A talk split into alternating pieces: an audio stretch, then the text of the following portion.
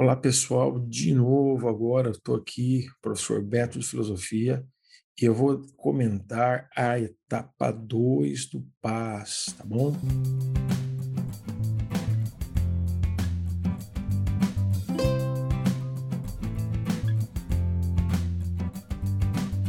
Vou começar com a questão 2. Pessoal, a questão 2 tem um fragmento de texto do Paul Singer, um filósofo australiano, que tem muitas reflexões interessantes na área da bioética. Inclusive, esse texto é um texto bioético, lembrando para os meninos e meninas que quando nós falamos de bioética, nós falamos de uma área interdisciplinar que lida especificamente com a vida, tanto a vida humana quanto a vida extra-humana, a vida além do ser humano, animais, vegetais, etc., e a relação da vida humana com a vida extra-humana. Então, abordamos a vida humana, a vida extra-humana e a relação entre ambas. É isso que abordamos na bioética. Uma coisa interessante, pessoal, é que a bioética é uma área multidisciplinar, não é uma área filosófica, só tem direito, tem economia, tem sociologia, tem biologia, tem é, medicina. Vocês entenderam? Então, é uma área multidisciplinar. Tanto que nessa questão, pessoal, aqui na questão 2 da etapa 2, é, as alternativas não são todas filosóficas. Eu comentarei somente as alternativas filosóficas e passarei identificando as outras alternativas, tá? Eu vou comentar as alternativas filosóficas, mas as outras o bom senso ajuda aqui, tá bom, pessoal? Então, não, eu, eu gostaria que vocês é uma questão altamente interpretativa. O texto ajuda demais, certo? O texto ajuda demais na, na, na, na resolução dessa questão, tá? Vamos lá então. É, de acordo com o texto, né, a partir desse fragmento e considerando a ética aplicada especialmente às discussões, às discussões envolvendo bioética, sobre a ética ambiental, assinale o que for correto, tá? Bom, a preservação das florestas nativas, cada vez mais raras, é algo importante mesmo em termos de uma ética centrada no próprio ser humano. Ok. Legal. Tá perfeito. Por quê? Porque nas uma, duas, três, deixa eu ver, três, quatro. Nas quatro últimas linhas do texto, nas quatro últimas linhas do texto, é exatamente essa conexão que, que, que aparece. Dá uma lidinha ali, pessoal por questões de tempo e agilidade, eu não vou ler, mas você pode ver. Você tem ali, certo, nas quatro últimas linhas do texto, a defesa dessa tese exposta aí. A preservação de florestas nativas envolve o conhecimento de valores de longo prazo, como a defesa do bem-estar das futuras gerações. Perfeito. Então, essa conexão com o ser humano enquanto tal e com as futuras gerações está presente ali nas quatro últimas linhas do texto. Portanto, um e dois aí estão corretíssimas. Pode conferir nas quatro últimas linhas do texto que você vai encontrar isso aí, tá bom? Agora vejamos ali a preservação das florestas nativas. Isso não é filosofia. Agora só vou dar uma comentada rápida, mas sem, sem pretensão de autoridade, só usando bom senso, pessoal. É, a preservação das florestas nativas otimiza a atividade econômica ao modernizar as técnicas produtivas a fim de ganhar produtividade sem prejudicar o ambiente. Grande desafio, a grande proposta, pessoal. Inclusive aqui na União Europeia, essa é a tônica. Tá? Essa está bem interessante, essa está bem boa mesmo. A preservação das florestas nativas diminui a produtividade da agricultura. Não necessariamente, pessoal, com plantio direto, adensamento de culturas e desenvolvimento da biotecnologia, certo? Da engenharia genética, isso já não rola mais, certo? Da pecuária e da mineração, setores estratégicos para a economia mundial. Não. É, a sustentabilidade, pessoal, é a tônica, certo? De, de, do, do, dos esquemas do, do Paul Singer, da, dos ditos dele, das colocações dele, que é bastante. Ele não deixa de ser utilitarista, mas nem por isso ele, ele nega ele nega a possibilidade da sustentabilidade e o texto não traz isso, isso contradiz frontalmente o texto. Tá bom, pessoal? Ou a preservação das florestas nativas ajuda a enfrentar o progressivo desequilíbrio ambiental, certo? Um desafio urgente no contexto da mudança climática atual. Isso daí é consenso entre a infinita maioria dos, dos grandes cientistas, pessoal. Tá? E é uma pauta muito em voga aqui na Europa, tá? Tá perfeita essa aí. Então, o gabarito é 23. Bom, agora vamos para a questão 3 da etapa 2. Perdão, questão 3 da etapa 2. Se é questão 3. É, questão 3 da etapa 2. Bom, nós temos aqui a diferenciação, pessoal, a diferenciação entre ética e moral. Nós temos aqui a diferença da ética, palavra que deriva do grego, e da moral, palavra que deriva do latim. Né, eu colocaria ethos e mos, tá certo? Eu não colocaria essas duas palavras, não, mas tá, tá valendo também, essas também valem. Respect... Eh, as palavras ética e moral vêm do grego éticos, certo? E do latim morales, respectivamente, designam modos de ser e comportamento, e especificamente, e especificamente concepções diferentes de ética moral adotadas pelas sociedades ao longo da história, tanto para organizar a vida social quanto para compreender os dilemas do gênero humano, certo? Sobre as concepções de ética moral na modernidade, assinale o que for correto. Pessoal, é, tipo, a ética é algo mais amplo, certo? Que tem a ver com o modo de ser, que tem a ver com o ser é, da pessoa de maneira mais genérica, ou seja, é um campo mais genérico, e a moral é um campo mais específico, comportamental, que tem a ver com a regra específica de um determinado grupo. Basicamente isso, tá?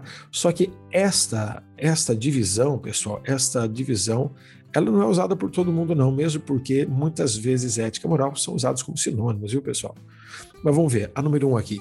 Hegel distinguiu moral e ética, sim, distinguiu, mas essa distinção não se impôs de maneira definitiva. Perfeito, é o que eu estava falando para vocês no campo da reflexão filosófica, de modo que os termos podem ser empregados como sinônimos.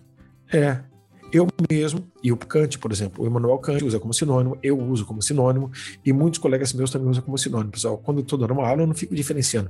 Olha, valores mais gerais e, e, e fundamentais, falamos de ética. Olha, quando a regra de conduta específica de um grupo, falamos de moral. Não, a gente, eu não fico fazendo isso, né?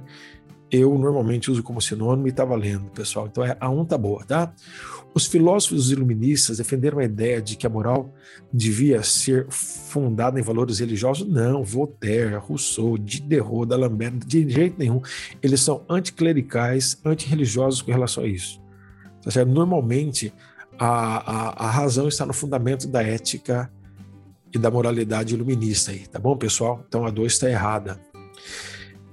Número 4. O iluminismo moderno tornou possível uma nova concepção de moral, caracterizada pela valorização da liberdade e da autonomia do indivíduo.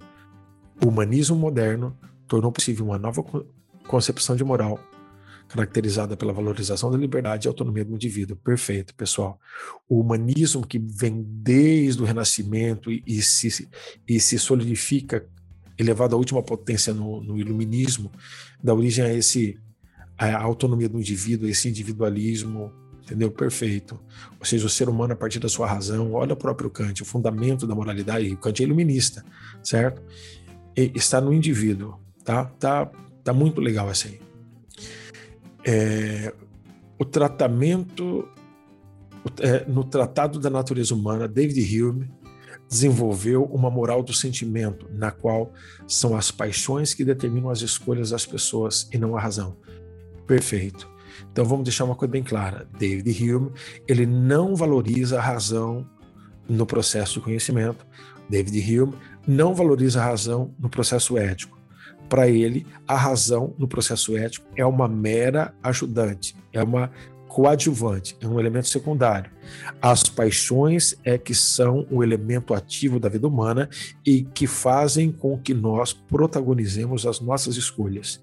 Então, fica uma regrinha para qualquer outra questão. Falando em ética do David Hume, você tem que levar em conta a utilidade e a paixão. A razão é secundária. Então, essa tá perfeita, tá? Immanuel Kant formulou a concepção de natureza humana como sensível, e ao mesmo tempo como inteligível. Até no conhecimento isso, viu, pessoal? Nós temos a sensibilidade espaço-temporal que capta as coisas e temos o intelecto que coordena as coisas. Então, a natureza humana é sensível e inteligível. E com isso, ele supera a concepção, ele supera, com essa concepção, perdão, pessoal, estou sem óculos, certo? Estou espremendo os olhinhos aqui, me afastando do computador para ler. Superando com essa concepção o conflito entre liberdade e dever moral. Então, para o Kant, ser livre é justamente cumprir o dever moral. Por quê? O dever moral é exatamente a razão, é o imperativo categórico. Então, a palavra dever na ética kantiana, o termo imperativo categórico e o termo razão são equivalentes. Então, se eu ajo de acordo com a razão, estou agindo de acordo com sua estrutura, o imperativo categórico. Estou automaticamente agindo por dever. E automaticamente sou livre. Então, para o Kant, liber, a liberdade significa agir de acordo com a razão, agir de acordo com o dever, agir de acordo com o imperativo categórico. Tá bom, pessoal? Tá? Devo porque devo, e assim sou livre. Por quê? Porque sou racional siga o imperativo categórico. Então, 29 é o gabarito, tá bom, pessoal? Essa tá bem interessante. O nível tá alto, viu, moçada? O nível tá altinho aqui, tá? Deixa eu ver aqui. Nós temos um texto, agora não é uma questão de filosofia, é uma questão de língua portuguesa que contém aí, pessoal, é, que contém aí um texto bem grandão que aborda questões relativas ao Popper eu marquei as linhas, pessoal, para não ter que ler o texto inteiro com vocês e nós ganharmos tempo, para que isso seja uma coisa que você possa ouvir indo aí para a sua escola, estando de boa em casa, tá? Então vamos lá. Bom, segundo é, é, questão, questão número um, questão, questão alternativa número um, mas antes da alternativa número um, deixa eu ver aqui. Assinale o que for correto a respeito do texto. Então temos o texto ali, eu dei uma lida e fiz umas marcações, e agora vamos para a alternativa número um. Segundo o filósofo Karl Popper, a pura observação dos fenômenos já é suficiente para garantir que cada situação sempre se repita. Não o Popper, ele é, ele é contrário, ele é um crítico da indução, pessoal. Não é porque você fez um conjunto de experimentos aqui no seu laboratório que todo o universo vai respeitar o conjunto de experimentos que você fez. Lembrando que indução é um procedimento lógico que parte de, de, de pressupostos particulares para chegar a conclusões gerais. Então, indução do particular para o geral. Então não é porque você viu um cisne negro que todos os outros cisnes serão negros. Você encontra a refutação dessa primeira alternativa é, entre as linhas 6 e 8, tudo bem? É, de acordo com Popper, não se podem generalizar as observações particulares e a simples observação de um determinado fenômeno não prova sua verdade absoluta. Essa está perfeita, reflete a crítica popperiana a generalização, ou seja, a crítica popperiana à indução. E a confirmação desta está entre as linhas 9 e 16, tá? A confirmação desta como correta. É, alternativa 4. No texto, critica-se a tendência contemporânea é, de que basta apenas uma pessoa relatar um fenômeno nas redes sociais para que ele seja considerado fato Bom, há essa crítica mesmo, essa tendência da pós-verdade, que vale mais a versão do que o fato. Ah, isso é a base para os grupões dos tiozões de WhatsApp, dos tiozões e tiazonas de Facebook, para disseminar fake news, entre outras coisas, pessoal. Então, é muito interessante, é uma ingenuidade e uma, de uma ignorância atroz isso. E sim, critica-se essa ideia. Onde se encontra isso?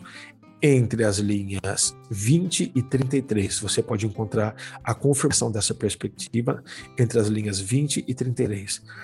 É, alternativa 8. O autor do texto critica a velocidade surpreendente da internet que faz as histórias pessoais se espalharem rapidamente. Bom, ele não critica a velocidade, ele critica a tendência, a postura por trás disso. A velocidade é própria da, do tempo de certo? E que não são necessariamente histórias pessoais, né? Mas são são perspectivas pessoais, né? São narrativas a partir de perspectivas, certo? Então, ele não há uma crítica à velocidade, há uma crítica naquilo que está por trás da, da, da notícia que se veicula. você encontra isso entre as linhas 20 e 33, tá? É, o autor do texto é contra o ensino das ciências na escola. Mentira, ele é a favor do ensino. Ele, ele, ele, ele critica a maneira como se faz, mas ele não é contra, tá certo? E o resto da, da alternativa está totalmente absurda. Você encontra isso daí entre as linhas 92 e 93. Portanto, o gabarito é 6. Bom, pessoal, este foi o, o comentário da etapa 2 de maneira rápida, de maneira tranquila, para você poder ouvir a hora que você quiser. Tá legal? Então tá bom, fiquem com Deus, meus amados.